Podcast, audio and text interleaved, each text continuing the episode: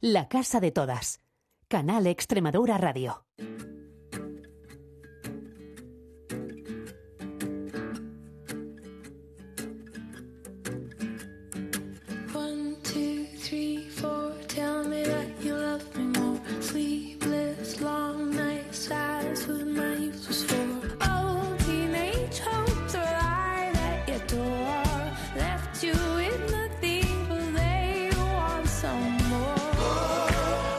Buenas noches, ¿qué tal? ¿Cómo están? Bienvenidos, bienvenidas sean todos y todas a la sintonía de Canal Extremadura, si es que ahora se incorporan a ella. Bueno, hemos venido un poquito antes esta semana, es lunes, no es miércoles, nos han movido un poquito en la parrilla de la programación, pasamos de los miércoles a las nueve y media a los lunes a las nueve y media de la noche. Es un placer eh, volver a estar en la que es nuestra quinta temporada. Bueno, en realidad son cuatro. Ya saben que la pandemia nos robó una, pero bueno, hace cinco años que comenzamos esta andadura, ahora hace cuatro, estamos arrancando la quinta. Parece mentira cómo pasa el tiempo, ¿verdad? Tiempo que ha sido precioso en el verano, seguro que sí, seguro que lo han pasado bien y seguro que habrán leído libros. Bueno, para nosotros que nos despedíamos sin saber si volveríamos, ha sido un placer volver a decirles Bienvenidos, bienvenidas de nuevo a este programa que pretende abordar la diversidad LGBTI, la diversidad sexual y de género, desde la lógica de Extremadura, desde nuestra geolocalización particular, desde nuestro punto en el que vivimos, crecemos, sentimos, nos enamoramos, nos enfadamos, reñimos y leemos, y de eso queremos hablar hoy, de lectura, porque no sé si lo saben, pero hace unos meses, tres, cuatro meses, comenzó a funcionar en Extremadura el que creo es el primer club de lectura LGBT de nuestra tierra. Nos ha parecido interesante, ya saben que nos gusta la literatura, nos gusta la cultura, hablar de eso y decirles con eso, bienvenidos, bienvenidas.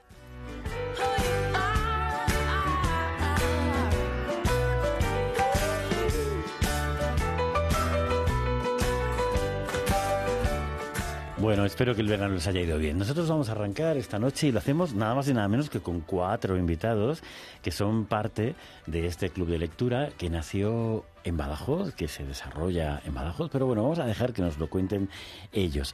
En realidad es curioso porque es una idea que ha tenido mucha gente y supongo que más de uno de los que nos escucháis también la habréis tenido, pero el primero al que yo se la escuché es José Manuel Pizarro, que no es la primera vez que está aquí en la casa o que está compartiendo las ondas y que no es la primera vez que compartimos algunos caminos del activismo LGBTI en nuestra tierra. Buenas noches, José Manuel, ¿cómo estás?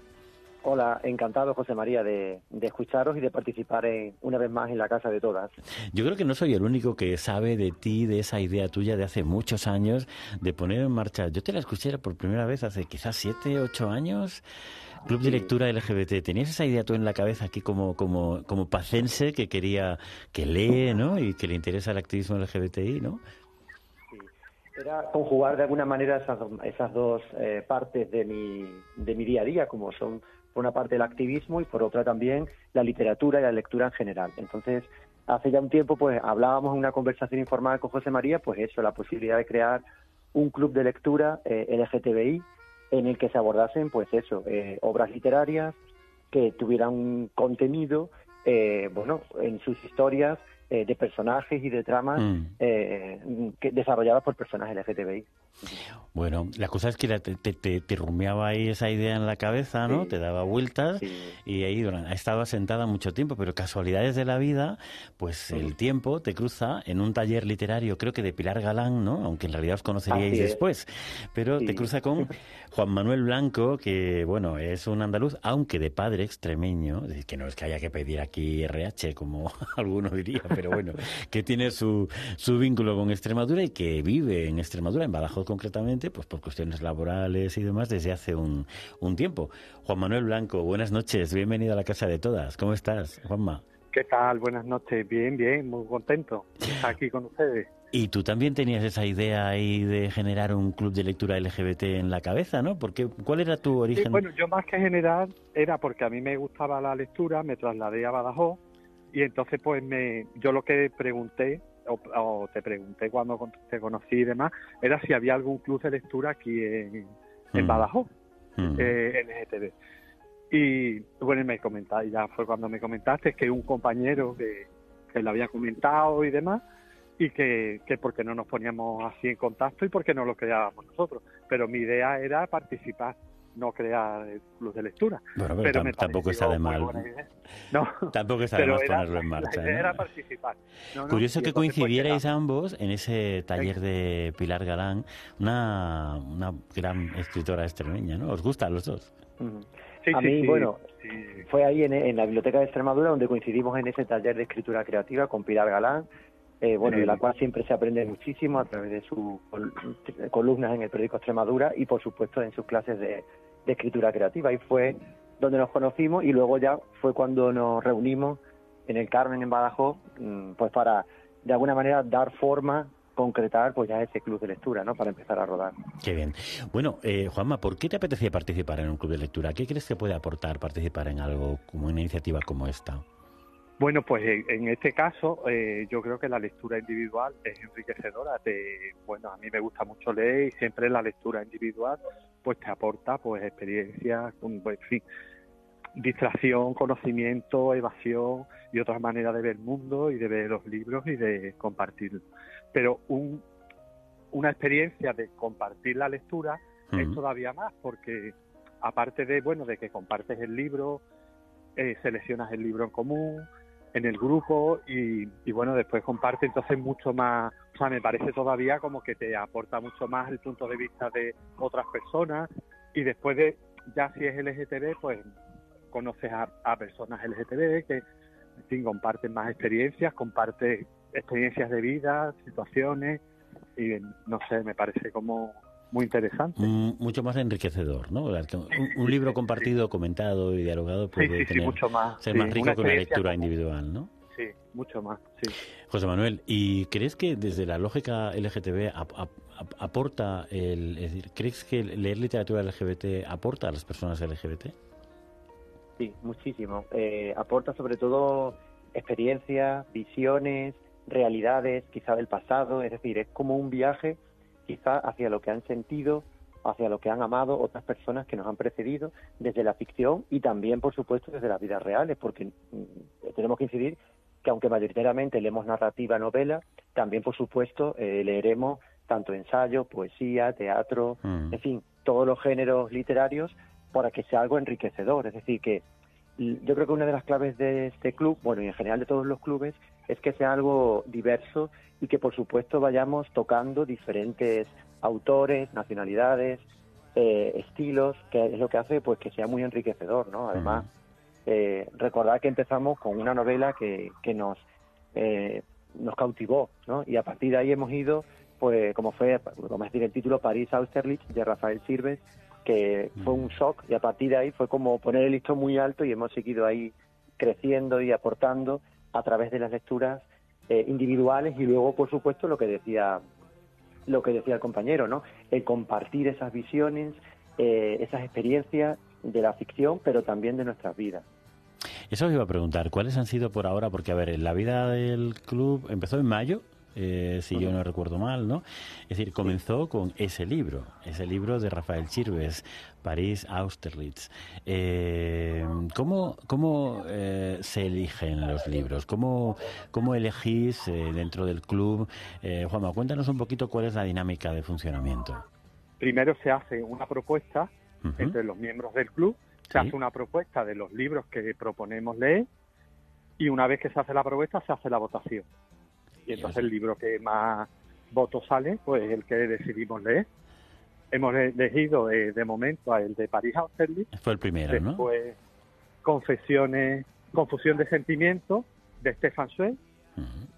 Y el último, eh, es que no me acuerdo el título. Llámame por tu nombre. Llámame por tu nombre.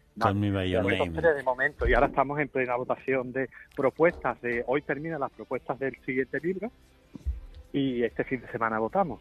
Vale, y si alguien quiere participar, José Manuel, ¿qué puede hacer? Sí, bueno, tenemos eh, un correo electrónico en el que las personas interesadas pueden, pueden eh, bueno, escribirnos. Eh, bueno, poco a poco también estamos dándole difusión a través de las redes sociales y las reuniones las solemos hacer una vez al mes el, primer martes de cada mes en la sede de Fundación Triángulo en Badajoz, en la calle Museo. Además, hay algo que me gustaría eh, incidir, es como el club de lectura, pues bueno, no hay una persona coordinadora, eh, sino que lo hacemos de manera bastante horizontal, asamblearia. Es cierto que ahora mismo no somos muchas personas y, la idea es que, eh, bueno, pues vaya rodando el club, se vayan sumando personas, pero bueno, tampoco nos obsesiona mucho que crezca porque también tenemos un entorno muy, muy cálido, muy amable, muy cómodo, donde tenemos una serie de personas que en realidad nos interesa esto, la literatura, leemos mucho y también nos interesa, por supuesto, eh, conocer, visibilizar y compartir historias eh, LGTBI en la literatura eh, en general, la literatura universal, no solamente la española, sino también, por supuesto, la de otros países. Y entiendo, Juanma, que no hay que ser persona LGBT para participar, ¿no? Es decir, que está abierto el planteamiento que... el, club está abierto a cualquier persona que esté interesado, que le guste la lectura y que le guste compartir las lecturas y, y no hay, vamos, no hay nada de nada, requisito alguno es que le guste compartir. Que le guste leer y compartir lo que lee, ¿no? Básicamente.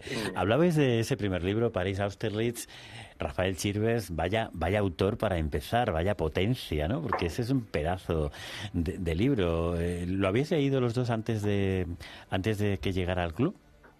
Mm.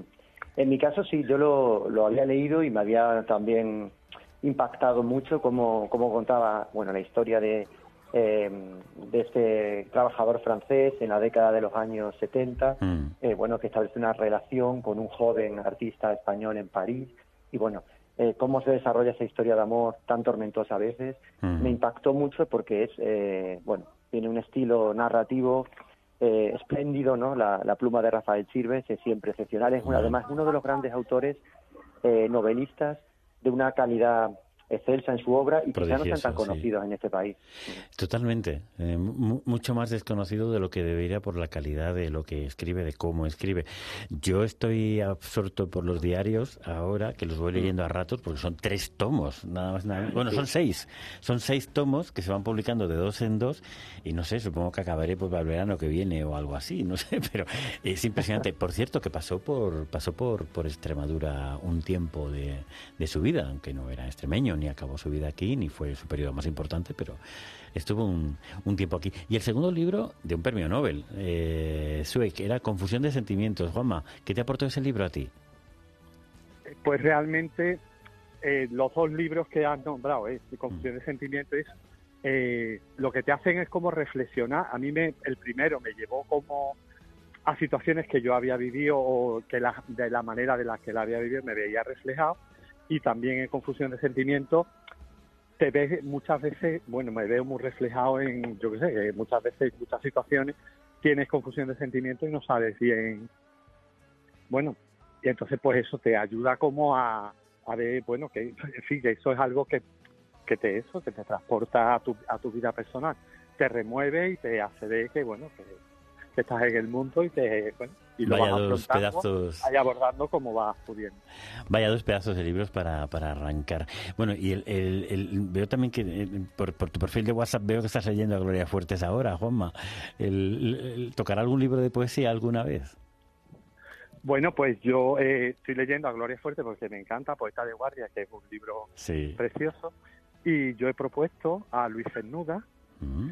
eh, un libro de poesía y no sé si saldrá la votación. Bueno, ya dependerá de lo que de lo que vote la gente del club. ¿Y el tercer libro, el tercer libro que habéis leído, el del verano, cuál era? Call Me by Your Name decíais, ¿no? Llámame Eso es sí, Llámame por tu nombre de, de Andrea Fiman, que además es una, una, novela que, bueno, que se conoció mucho más a raíz, sobre todo de la adaptación cinematográfica, una película también maravillosa, pero quizá la propia novela la propia novela, bueno, eh, yo también es la segunda vez que la leía, ya en, pues aquí ahora en el club, y bueno, he descubierto muchos matices que quizá en la primera lectura, que estaba también muy condicionado por la película, pues bueno, hemos podido eh, descubrir, ¿no? Muy gratamente, pues bueno, la historia, eh, bueno, de este adolescente en la Italia, en un pueblo costero de la Italia en la década de los 80, ese encuentro que tiene con el alumno que llega, el estudiante estadounidense que llega a casa de sus padres a pasar ese verano y cómo surge esa historia de amor entre ellos dos y sobre todo cómo se desarrolla ¿no? y cómo acaba. Escuchamos de fondo mientras te oímos, José Manuel, la banda parte de la banda sonora, ese clásico tema ya de Sufjan Stevens, de Mystery of Love, de la película, de la que fue la película, que salió de ese libro eh, de Asimov, fantástico y muy distinto, muy distinto de lo que fue la película, o al revés, muy distinta a la película de lo que había sido el libro, ¿no? Quizá no conviene que destrepemos aquí los dos finales diferentes, pero supongo que, eso se comentaría, ¿no? Eso. A mí de Llámame por tu nombre mm, me, emociona y me, llega muy profundo, pues bueno, todo el entorno también de, ese, de esa eh, eh, vinculación con las humanidades, con el arte, ya que el padre del protagonista pues vive en, una, una, casa de, de, verano en la costa, ¿no? Y están rodeados de libros y ese, ese ambiente cultural donde, bueno, la literatura, la música, el cine.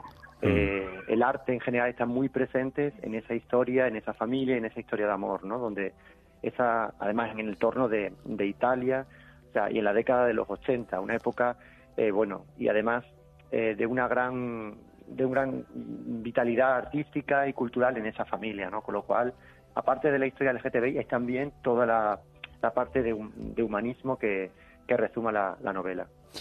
Bueno, muchas gracias a los dos. Vamos ahora a hablar con otros dos compañeros vuestros del Club de Lectura LGBT, pero quería arrancar con vosotros porque fuisteis quienes de alguna manera tuvisteis esa idea con la que conectando juntos luego hizo que naciera este Club de Lectura LGBTI primero que yo conozca, José Manuel, de Extremadura. Juanma. Y, sobre, y sobre todo, José María, es eso, ¿no? Cómo tenemos ahí una recámara de títulos ahí con muchas ganas de ir poco a poco eh, bueno, pues eh, a lo largo del tiempo irlas leyendo y compartiendo en el grupo. De eso se trata, de compartir la lectura. Sí, con mucha ilusión, mucha ilusión de que llegue el libro y que lo compartamos. Y una experiencia a mí me encanta. Gracias a los dos. gracias, María. A ustedes. Hasta luego.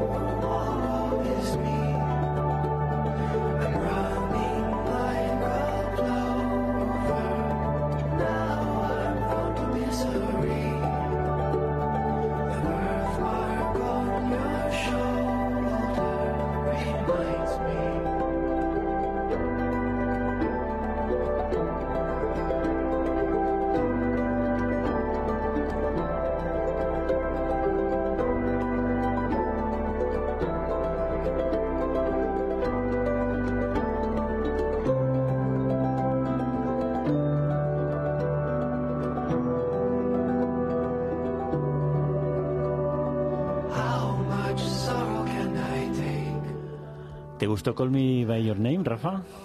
Sí, sí me gustó. ¿Más la película o más el libro? Bueno, no sabría qué decir. Creo que cada, cada género tiene o muestra... Eh, lo, hizo bien, ¿no? Creo que la película muestra cómo es eso del verano, las imágenes, a los sentidos. Y el libro, la voz interior que va pensando el protagonista, cada uno muestra lo, que permite el género. Y me gustaron los dos, la película y el libro. Víctor, Víctor Casco, ¿cómo estás? Buenas, buenas noches y bienvenido a la casa de nuevo. Buenas noches y bien hallado también, como se dice de manera tradicional, ¿no?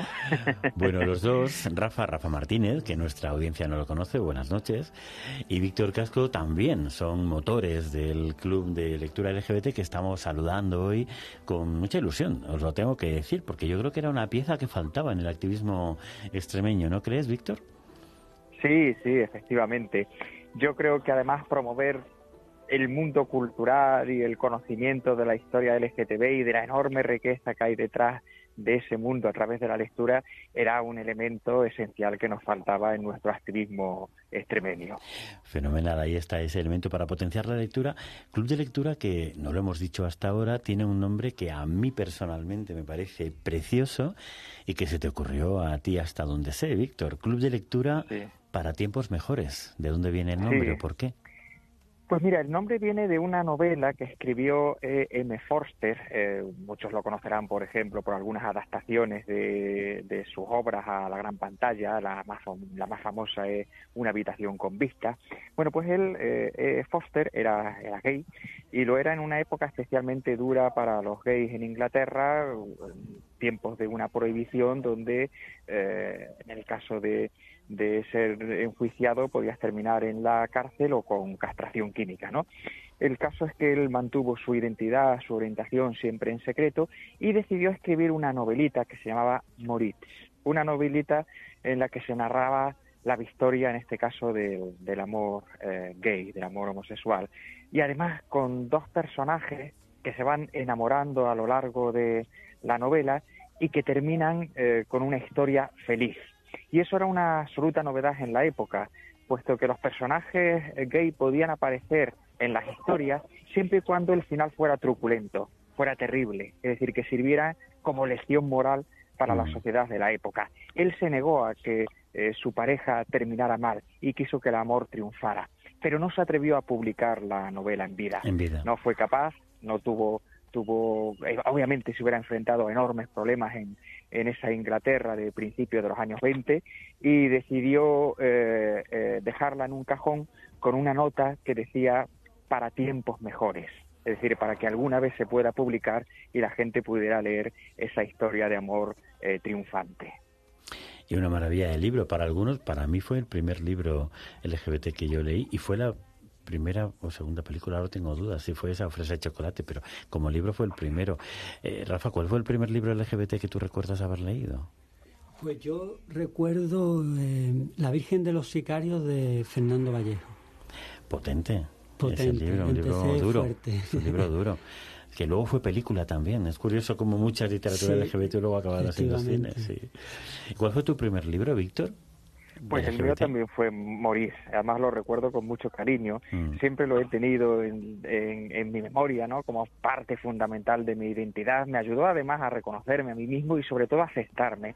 Primero hay tres personajes fundamentales, uno que no acepta su orientación y decide vivir una una vida falsa y los dos personajes que sí deciden eh, vivir el amor. A mí me impactó mucho esa novela. Ya había leído mucho a Foster, me gustaba especialmente ese mundo eh, neo-victoriano de principios de los años 20, mm. ese canto a la Belle Époque era algo que me atraía bastante eh, y, ese libro me, me, abrió me abrió los ojos. Con esto ya llegó la conexión absoluta, ¿no? claro, efectivamente, con Maurice. Para mí fue un libro fundamental, ya te digo, para aceptarme a mí mismo. Mm.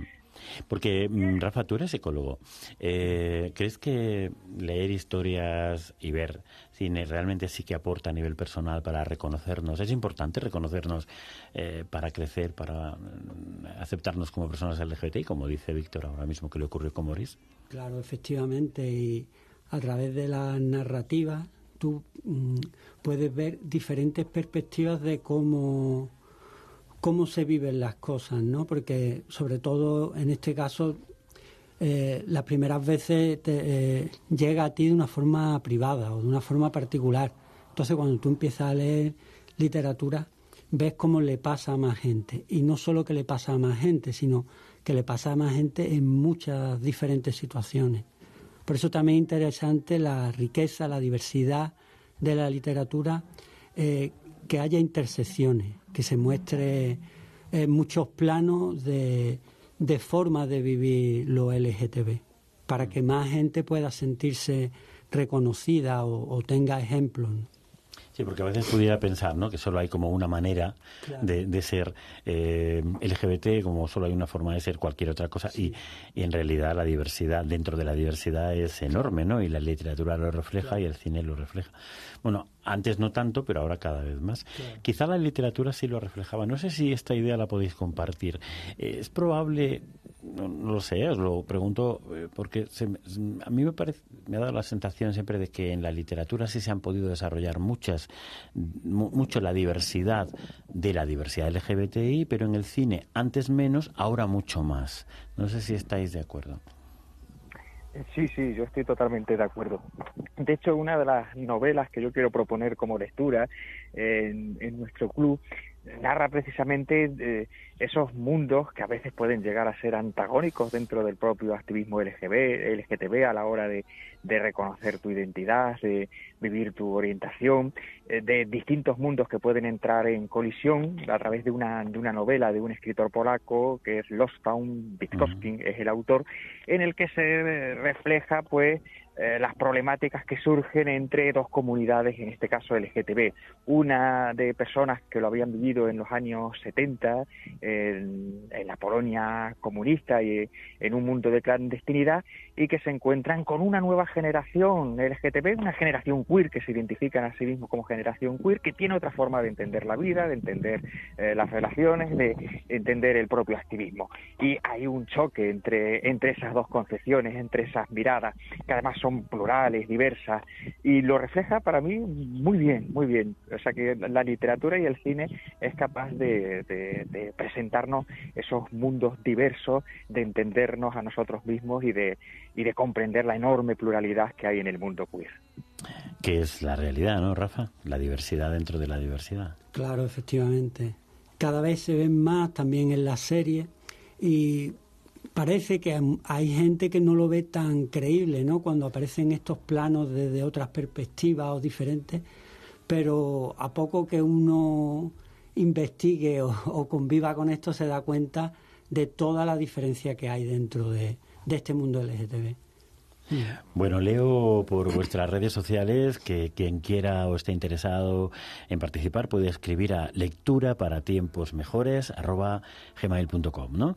Y las reuniones, como antes eh, nos dijo José Manuel, los primeros martes de mes eh, por la tarde en, la sede de Triángulo, aunque el grupo es autónomo, no es de Fundación Triángulo, es un grupo totalmente autónomo y como nos dijo también José antes, horizontal. Enhorabuena a los cuatro por la iniciativa, Rafa, muchas gracias por estar con nosotros, Víctor, también. y enhorabuena por ese precioso, preciosa iniciativa y precioso título. Lectura para tiempos mejores. Y para hablar de las cosas importantes, que es ser cada uno tal como somos, vivir nuestras vidas, que al fin y al cabo es lo que importa. Gracias a los dos, a los cuatro, por contarnos en esta primera noche, aquí en, en el aire, en las ondas de Canal Extremadura Radio, pues es eso lo que nos importa, poder vivir tal como somos, poder conocer otras vidas para vivir las nuestras en plenitud, porque al fin y al cabo lo que importa está en el aire.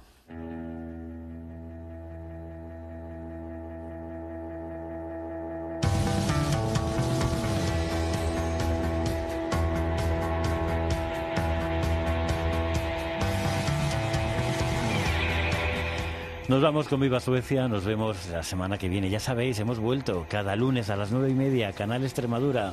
Miriam estuvo a los mandos, aquí José María Núñez. Chao.